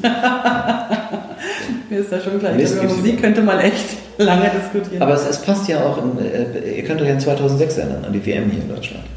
Als plötzlich die Erlaubnis da war, deutsch zu sein. Ja. Also war schon ein Wunsch da, oder? Also der Wunsch ist Und ja mit welchem Enthusiasmus die Leute angefangen haben, plötzlich die deutsche Fahne zu tragen. Mhm. Sie brauchen eine Ausrede. Man darf nicht mehr Nationalstolz haben, das ist aus diversen, auch nachvollziehbaren Gründen verpönt, aber das Bedürfnis ist halt da. Und wenn du einen ironischen Vorwand hast, dich mal wieder mit deinem Land zu identifizieren, dann nutzt du den halt.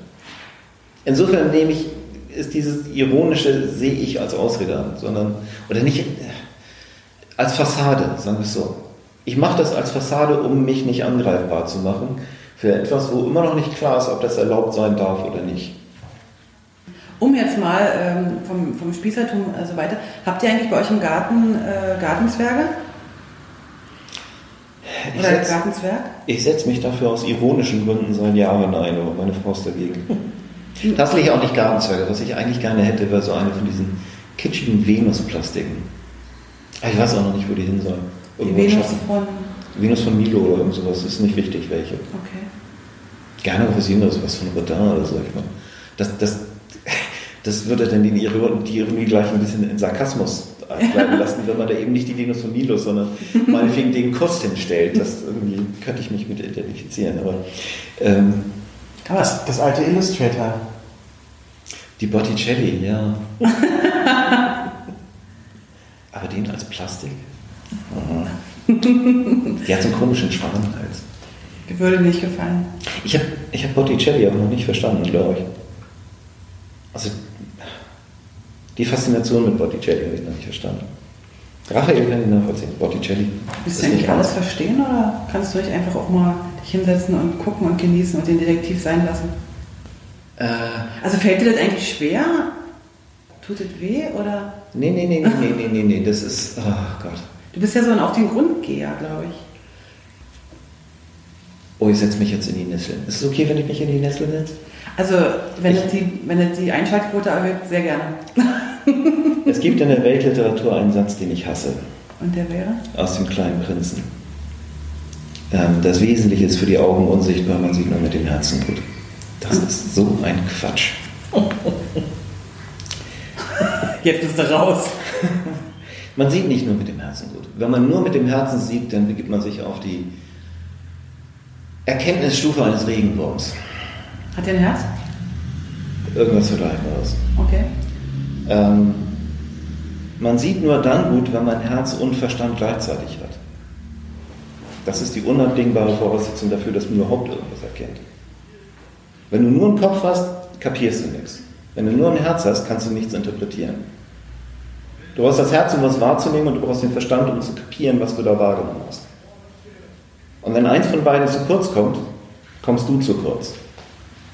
Aber dieser, dieser Satz in dem, in dem äh, kleinen Prinzen ist ja vielleicht an die gerichtet, die ihr Herz zugemacht haben und das mal wieder öffnen müssten. Also es ist ja sicher nicht die, die, die ja. Wahrheit, die, die, für alle gilt, aber es ist ja eher so die, der Aufruf von wegen, guck mal wieder mit dem Herzen hin und nicht nur mit dem Kopf. Ja, und die Leute, die, die, dem, die nicht müde werden, diesen Satz zu zitieren, das sind die, die es immer noch nicht geschafft haben, ihren Kopf anzuschalten. Es, ich, also ich hasse diesen Satz aufgrund der Leute, die ihn permanent zitieren. Das sind Leute, die sagen, ich will nicht nachdenken, ich will nur fühlen. Fühlen ist Wahrheit. Und das ist Quatsch. Fühlen ist nicht Wahrheit. Also nicht die ganze. Ich muss mal noch mal kurz nachfragen, wie sind wir eigentlich auf diesen Satz gekommen gerade? Ich habe keine Ahnung. So sind Gespräche. Müssen wir auch nicht wissen, woher. Das vom Gartenzwerg, wir sind vom Gartenzwerg zum, zum Fühlen gekommen. Nee, du hast gefragt, wieso, wieso ich über Bilder nachdenke, statt sie mir nur anzugucken. Ach so, genau, wenn du das so machst. Oder dass du alles hinterfragst. ja. ja. Ich war vor kurzem äh, zu dem, ähm, ich war vor kurzem in Mailand, in, in, der, in der Pinacoteca di Brera, ähm, die sehr viele Bilder hat von, ich, ich bin kein Kunsthistoriker, aber ich hatte den Eindruck, das waren sozusagen nicht erstklassige, sondern zweitklassige, immer noch sehr gute, aber zweitklassige Renaissance-Maler. Ja. Und das ist total interessant, wenn du dir deren Bilder anguckst, weil du siehst sofort irgendwelche Sachen, die nicht funktionieren. Okay, und die sind trotzdem ausgestellt? Die sind auch zu Recht damals berühmt gewesen, weil sie immer noch sehr viel besser waren als die vierklassigen Maler, okay. die es auch gab. Also es waren sehr, sehr gute Maler, mhm. aber es waren eben keine Da Vincis oder sonst was, wenn, was weiß ich, wenn du Mona Lisa anguckst, da stimmt im Prinzip alles. Du siehst, du musst lange, lange hingucken, bis du alleine siehst, dass die Horizonte verschieden hoch sind. Mhm. Ähm, und, aber bei diesen, die da in Brera ausgestellt sind, in, in, in der Pädagogik, da fällt dir sofort irgendwas ins Auge, wo du sagst, äh, das alles super, aber. Äh. Und ähm, ich hätte weniger Freude an diesen Gemälden, wenn ich nicht auch diese Perspektive dabei hätte. Deswegen, ich denke ja. gerne über Sachen nach, wenn ich sie wahrnehme. Nicht immer über alles. Es gibt Sachen, die nehme ich wahr. Nee, äh, die sehe ich, aber die nehme ich. Die, die, habt ihr Sherlock Holmes gelesen oder gesehen oder was? Oh, ich hab als Kind habe ich. Ihr wisst, wer das ist. Ja, ja, der Welt. Hey, der ist bei uns gestorben um die Ecke. Ja, ja, Reichenbach. Genau. Ist das echt? Gibt's ja. Das? Es gibt den Reichenbach-Fall. Es gibt den Reichenbach-Fall und da hast du. Das ist übrigens nicht er gestorben, sondern Professor Moriarty, der hat sie überlebt, hat das ist ja nur gefaked. Ja, aber dort wird noch äh, kolportiert, dass er da gestorben ist, weil sonst wäre das als, als äh, touristische Highlight weniger wertvoll, aber egal. Wie auch immer, es, ist, es gibt die, die permanente Rüge von, von Holmes an Watson, dass Holmes äh, sagt, Watson sieht alles, was Holmes auch sieht, aber er nimmt es nicht wahr. Okay. Also diese Unterscheidung zwischen, okay, der Sinneseindruck ist mhm. da, aber weil du eben nicht die Kategorien in deinem Kopf hast, die auch einzuordnen und das Relevante vom Unrelevanten zu unterscheiden, ist die Wahrnehmung nicht da. Mhm. Wahrnehmung passiert dann, wenn du verstehst, was du siehst. Und dann sind wir wieder dabei, dass der Satz von äh, dem Namen, wo ich nicht aussprechen kann, aus dem kleinen Prinzen. Sorry. So, ich, ich kann auch kein Französisch. mein Bruder hat immer gesagt, ich setze mich schon wieder in die Niederlassung, Französisch muss man so reden, als wollte man sich übergeben. Aber das, was du gerade gesagt hast, ist für mich auch eine hilfreiche Erklärung, warum ich finde den Fehler äh, finde, also Fehler finde ja. und andere Leute die Sachen nicht sehen. Weil du die Kategorien das ist eine andere, andere Wahrnehmung. Mhm. Du bist darauf getrimmt, Sachen zu sehen, gerade im visuellen Bereich, aber, aber die nicht stimmen. Genau, aber es ist unbewusst. Das ist dein Job. Ich, ich, gehe, ich gehe nicht durch die Gegend und suche den Fehler. Ja. Da läuft im Hintergrund irgendwie so ein Algorithmus ab. Deswegen ja. ich auch immer sage, die Fehler finden mich. Ja. Ich, ich mache das nicht aktiv. So. Vielen Dank für die Erklärung. Siehst du, dafür ist ja sowas auch. Bei dir ist es ja sogar noch nachvollziehbar, weil es eben dein Job ist. Warum mir ständig irgendwelche Formulierungen auffallen, die komisch sind, weiß ich nicht. Das ist nicht mein Job, aber irgendwie ist es so. Ich habe kein Beispiel, aber es passiert mir ständig, dass ich denke, irgendwelche Formulierungen, das ist jetzt komisch. Okay. Ähm, ich könnte stundenlang zuhören. Ich wollte eigentlich noch Fragen stellen. Eigentlich wollte ich die Kurve bringen von, vom Gartenzwerg zu Teddybären, aber irgendwie finde ich es passt gerade nicht. Du bist ein Teddybär-Fan. Ich war mal Teddybär-Fan. Aber bist du gar nicht mehr? Oh, es war Verlegenheit. Ähm, Weil? Ja, nee, Verlegenheit ist nicht das richtige Wort. Ich weiß nicht, was das war. Es war eine Zeit, wo ich mit meiner damaligen Freundin. Irgendwann haben, haben wir angefangen, Plüschtiere mit in den Urlaub zu nehmen. Sie hatte ein ziemliches Febel für Plüschtiere und irgendwann hatten wir den kleinen Tiger und das Kamel mit dabei. Ich weiß nicht warum. Und dann kam ich auf die Idee, dass das ein, eine, Möglichkeit sei, Urlaubsbilder aufzulockern. Was weiß ich, da ist denn was, was ich, ein, ein, ein, wir waren einmal in der Burg, wo eine langweilige Kanone steht. Und eine Kanone, die aus einer Burg auf Meer guckt, ja, kann man machen, ist aber eigentlich ein langweiliges Bild. Aber wenn da ein Tiger auf der Kanone reitet, dann ist das ein ganz anderes Bild plötzlich. Dann habe ich angefangen, Urlaubsbilder mit Plüschtieren zu machen, weil wir dann in jedem Urlaub Plüschtiere dabei hatten. Machen heute die Hälfte der Instagrammer. Ja. also Rainer mit. aber nur mit einem Zebra, wenn überhaupt. Genau. Ja, und äh, damit fing es, und irgendwann kam dann halt auch, okay, wenn mir jetzt InDesign oder Photoshop zeigt, was für Bilder benutzt du. Und ich habe diese amerikanischen Adobe Hochglanzbilder fand ich immer ätzend. Ja. Gruselig. Ich habe immer geguckt, habe ich selber Bilder, mit denen ich irgendwas sein kann. Erstens sind sie realistischer, zweitens haben die irgendwas mit mir zu tun. Und dann habe ich irgendwann festgestellt, Plüschtiere sind sensationell unverfänglich. Die gehen immer irgendwie. Plüschtiere gehen immer. Okay, du, du, infantilisierst dich selber auf eine ironische Art und Weise ein kleines bisschen, da ja. sind wir wieder. Ähm, oder jedenfalls, du kannst es so darstellen, dass diese völlig ungehemmte Kindlichkeit von dir, dass das ja alles nur ironisch gemeint ist. Ähm, aber ähm, Autos, weiß ich, kann man nicht wirklich machen. Also Autos grenzen die Hälfte vom Publikum aus. Ja. Irgendwie besonders attraktive Frauen in Zeiten von MeToo auch nicht wirklich möglich. Also, was kannst du noch zeigen? Plüschtiere, natürlich. Oder heutzutage Katzen. Katzen, finde ich, gehen auch immer. Ja, genau. Katzen. Wie viele Katzen hast du? Zwei? Zwei. Meine Katze hat sogar mal dein Illustrator-Video geguckt. Diese Lernvideos. Da sind wir noch gar nicht drauf eingegangen, dass du ja, also irgendwie sind wir stehen geblieben beim, beim, beim Power Switch, aber ist jetzt auch eigentlich egal, oder? Hm. Lernvideos? Machst du die noch? Schreibst ähm, du noch Bücher? Nee, Bücher schreiben lohnt sich nie. Also äh, ist echt.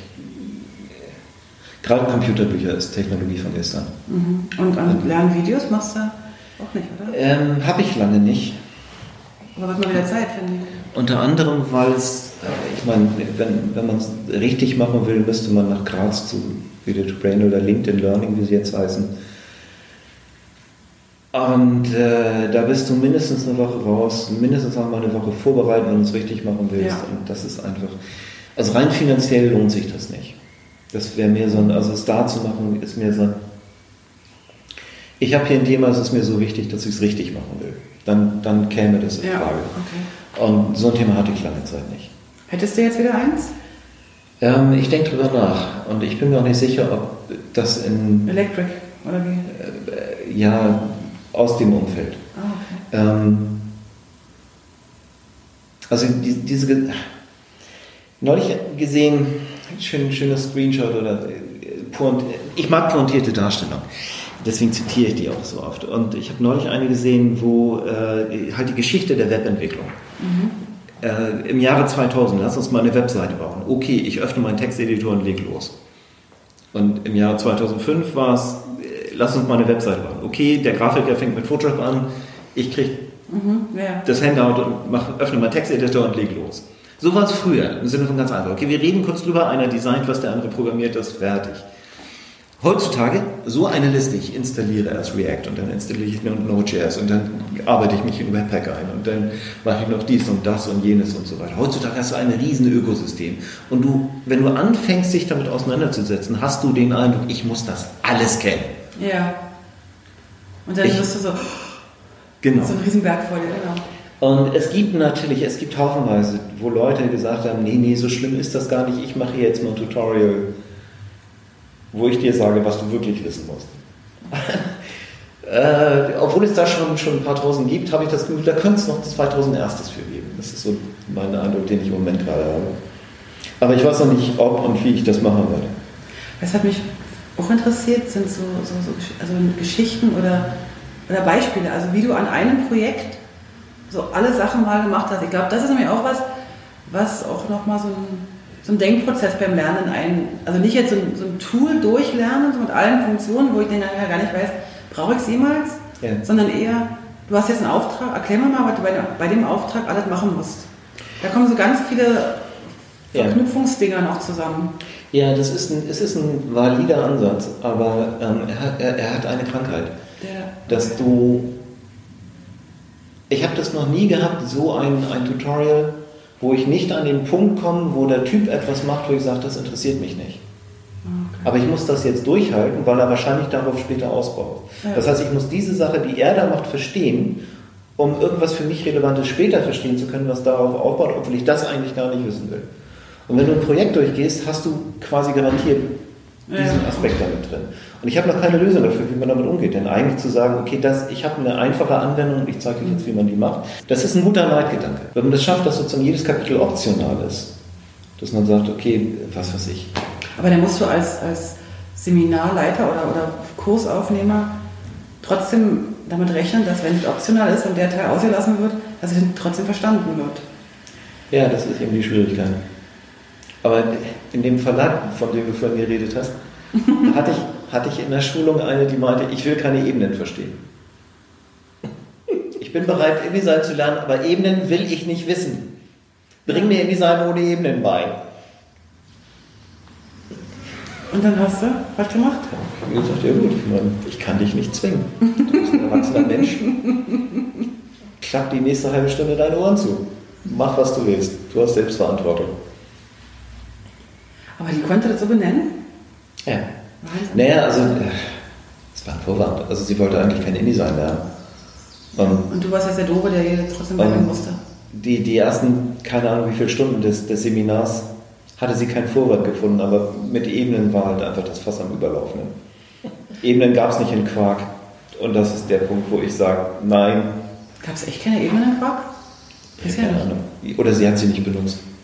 Ich glaube, die hatte auch einen Quark 3 oder so. Ja, okay. Ich hatte äh, letzte Woche erst eine Teilnehmerin in einem Illustrator-Kurs, die sagte dann relativ am Anfang schon, ich sage so, wie sieht denn, wo ist euer Stand, wo seid ihr, was habt ihr schon gemacht, habt ihr schon mal was geöffnet und so. Da sagt sie, ich habe es geöffnet, aber was ich auf keinen Fall lernen will, das stört mich auch maßlos am äh, Illustrator, sind die Vektoren. Ich möchte keine Vektoren zeichnen. Was macht man denn dann? Und dann habe ich so bei mir gedacht, der Photoshop-Kurs ist einen Raum weiter. nee, also wir hatten den ersten Tag Illustrator, nächsten Tag Photoshop. Ich sage, weißt du was, dann würde ich sagen, dann geh in dein Büro, mach die Mails und wir sehen uns morgen früh wieder. Mhm. Und die hatte, aber das war so, so, so wie sagt man heute Neudeutsch Mindset, die hatte das wirklich, die konnte dann auch wirklich keinen Pfad anfassen. Immer wenn die einen Pfad anfassen wollte oder so im Illustrator, ist irgendwas passiert in dem Programm, war so, ein, so, eine, so, eine, so eine Energieblockade. Da ist dann wirklich auch immer alles schief gegangen. Das habe ich mit Windows-Rechnern. Siehst du? Und da hast du gesagt, du willst kein Windows und dann, das ist so eine, egal, also sowas gibt es und das fand ich spannend und das sind ja die Herausforderungen auch in einem, in einem Schulungsumfeld, wenn man dann so sagt, ich buche dich jetzt, ja. komm bitte extra nach Berlin für den Kurs und dann mir ganz klar am Anfang sagen, aber eigentlich, ähm, du kannst mir alles im Illustrator zeigen, aber keine Pfade. Wir haben dann gelernt, dass man Farbfelder anlegen kann. Mhm. Text. Text. Von Bildern. Beim Text ist noch interessant gewesen. Text fand sie total spannend. Und dann habe ich irgendwann, ob sie eigentlich wisse, dass der Text eigentlich auch. Oh. Oder vielleicht Text auf Fahrt. nee, nee, so weit. Also es war spannend. Also es war natürlich lustig, weil wir waren so fünf, sechs, also waren fünf, sechs Teilnehmerinnen, Frauen, alle aus einer Firma. Ja. Und die haben dann einfach also wir hatten es dann irgendwie lustig. Die hat dann, ist natürlich dann schon im Kurs geblieben, hat es nicht weitergemacht und haben sie irgendwie neu hingekriegt. Aber da war ich für einen kurzen Moment auch so, okay, also auch so benennen zu können, nein, Pfade sind, gehören nicht in mein Leben. Benenne das ja auch. Ich sage ja auch Scripting zum Beispiel, finde ich total toll, weil ich kann Skripte installieren im Handy und ich kann sie umbenennen. Ja. Und ich, ich finde, das ist eine ganz große Kompetenz. Ja, und den Rest müssen bitte andere machen, wie zum Beispiel ja. Gerald Zingermann, der meine Skripte immer bastelt. Ich finde, das, das darf man echt nicht unterschätzen. Also, ich habe mich da, ja, auf der, auf der letzten, die es gab, auf der letzten InDesign-Konferenz in Berlin, ähm, gab es mal eine kleine Gesprächsrunde. Ja. Und, mit, unter anderem mit, mit Gregor Fellens. Ja. Ähm, ich hatte kurz vorher einen Artikel im InDesign-Magazin gelesen, wo, oh, ich weiß nicht mehr wer, einer, irgendein Amerikaner halt auch aus dem InDesign-Umfeld berichtete, dass er jetzt verstanden hat, dass es Leute gibt, die XML nicht verstehen. Also mhm. die es einfach nicht verstehen können. Okay. Und sein Beispiel war, dass so diese Art von, strukturell, von, von pingeligem strukturellen Denken, die du brauchst, um XML-Dateien zu verstehen, ist einfach eine, eine, kognitive Fähigkeit, die manche Leute haben und andere nicht. Und sein, sein Aha-Effekt war, weil er daran gedacht hat, wie der Kunstunterricht in seiner Schule aussah. Mhm. Er kann ums Verrecken nicht zeichnen. Konnte er noch nie. Mhm. Beim Haus von Nikolaus hat er Schwierigkeiten, weil die Striche nie aufeinander sitzen. Und irgendwann war sein Kunstlehrer sogar so verzweifelt, dass er die Hand des Schülers mit dem Stift in der Hand genommen hat und der Lehrer hat dann die Hand bewegt, Nein. damit auf dem Zettel endlich mal ein gerader Strich erscheint. Und sozusagen dieser InDesign-Mensch hat dann also daraus den Schluss gezogen, es gibt Sachen, die kannst du nicht. Mhm. Es gibt andere Sachen, die kannst du. Und du musst einfach kapieren, dass welche Sachen gehören zu dem, die manche können und andere nicht. Und XML hat er Schluss gefolgert aufgrund seiner Erfahrungen in Redaktion. XML gehört zu den Sachen, die manche Leute einfach nicht können. Und meine Erfahrung ist Illustrator-Schulung, Bézier-Kurven gehört zu den Sachen, die manche Leute können und andere ums Verrecken nicht kapieren werden. Wie man die Richtungspunkte aus den Ankerpunkten rauszieht und was man machen muss und so weiter. Mhm. So diesen, diesen Beschleunigungsgedanken, ja. dass das wie ist, als würdest du aus der Kurve getragen werden. Also, können sie nicht. Das ist einfach sozusagen diese Art von räumlichem Denken, dass du vorausplanen kannst, dass du hier einen Punkt setzt und den dahin ziehst, damit die Kurve hier unten irgendwas macht. Nee. Das solche Leute gibt es. Das hatte ich schon x-mal in der Illustrator-Schulung. Die können nur woanders. Sehr cool. Also mit Bézier-Kurven kann ich umgehen, aber... Und mit ähm, Bézier aber auch. Bézier auch, genau. Ähm, ich habe noch keine Illustrator-Datei für mich gemacht mit mehr als einer Zeichenfläche. Okay. Rainer, das ist die Errungenschaft des letzten Jahrzehnts, dass ich, Illustrator mehr Zeichenflächen kann. Darauf hat die Menschheit gewartet. Ich brauche es nicht. Ich weiß nicht, wofür ich es benutzen sollte. Zeichnest du selber deine Icons manchmal? Ja. Jedes Icon eine Zeichenfläche, die Zeichenfläche richtig bin, dann alles mit einem Schwung exportieren? Mhm. Also du hast. Geht seit einer Version. Ja, aber. Also so viele Icons meine ich, dass ich da irgendwie. Weil ich jetzt da, also wo ich brauche, wenn ich ein Logo mache, dann gibt es ein Logo in, in, in Farbe, dann gibt es ein Logo in Schwarz-Weiß und dann gibt es ein Logo negativ. Kommen alle auf verschiedene Ebenen übereinander. Ja, aber, also natürlich, aber für mich ist es einfacher, die, die so zu haben und dann. Und was ich, also wo ich es tatsächlich ab und zu brauche, weil ich total cool finde, ist, wenn ich Messebau-Sachen mache, die dann irgendwie ganz lang sind. Und der Messebauer sagt, ich brauche aber einen Meter breiter Streifen, so. Mhm. Dann stoße ich die aneinander, mache den, den Schriftzug über den ganzen Bereich und dann kannst du exportieren in Meter breite Streifen. Das ist jetzt aber auch eine Aufgabe, die nicht jeder Mensch hat. Schön. Nee, jetzt, jetzt weiß ich aber, wofür ich es dann mal einsetzen werde. Also wo ich es nie für gebraucht habe, auch im Freehand fand ich es immer ganz furchtbar, so Visitenkarte, Briefbogen, Kuvert, alles in einer Datei mit unterschiedlichen Größen. Da, da, tut, da tut mir körperlich weh, wenn ich wüsste, das geht in irgendeine Druckerei und, und da hat es unterschiedliche Dateiformate. das ist für mich so das, das Aua. Also wie gestern habe ich erzählt, wenn, wenn Menschen Hilfslinien haben im Dokument, egal ob Illustrator oder wo auch immer, und dann die Rahmen nicht auf die Hilfslinie packen, sondern daneben. Da kriege ich körperliche Schmerzen. Also das ist so richtig so, wo ich denke, siehst du, und ich glaube, es gibt Menschen, die das nicht sehen. Wenn ich mal wieder richtig viel Langeweile habe, schreibe ich mein Skript, was alle Objektkanten untersucht, ob sie weniger als sagen wir, einen Millimeter von der Hilfslinie entfernt sind. Und wenn ja, das einfach dahin schieben. Das ist doch mal cool. Ich glaube, wir müssen ähm, Kommt noch eine mal Frage. eine Frage noch. Eine Frage noch, okay. Die muss natürlich jetzt knallen, oder? Nee, Nee, was zum Auslaufen. Zum Auslassen, warte mal. Wie heißen deine Katzen? Das würde mich brennend interessieren. Mieze und Katze. Du hast nicht wirklich eine Katze, Mieze und Katze. Das ist selbstverständlich, Unser grauer Kater heißt Nero.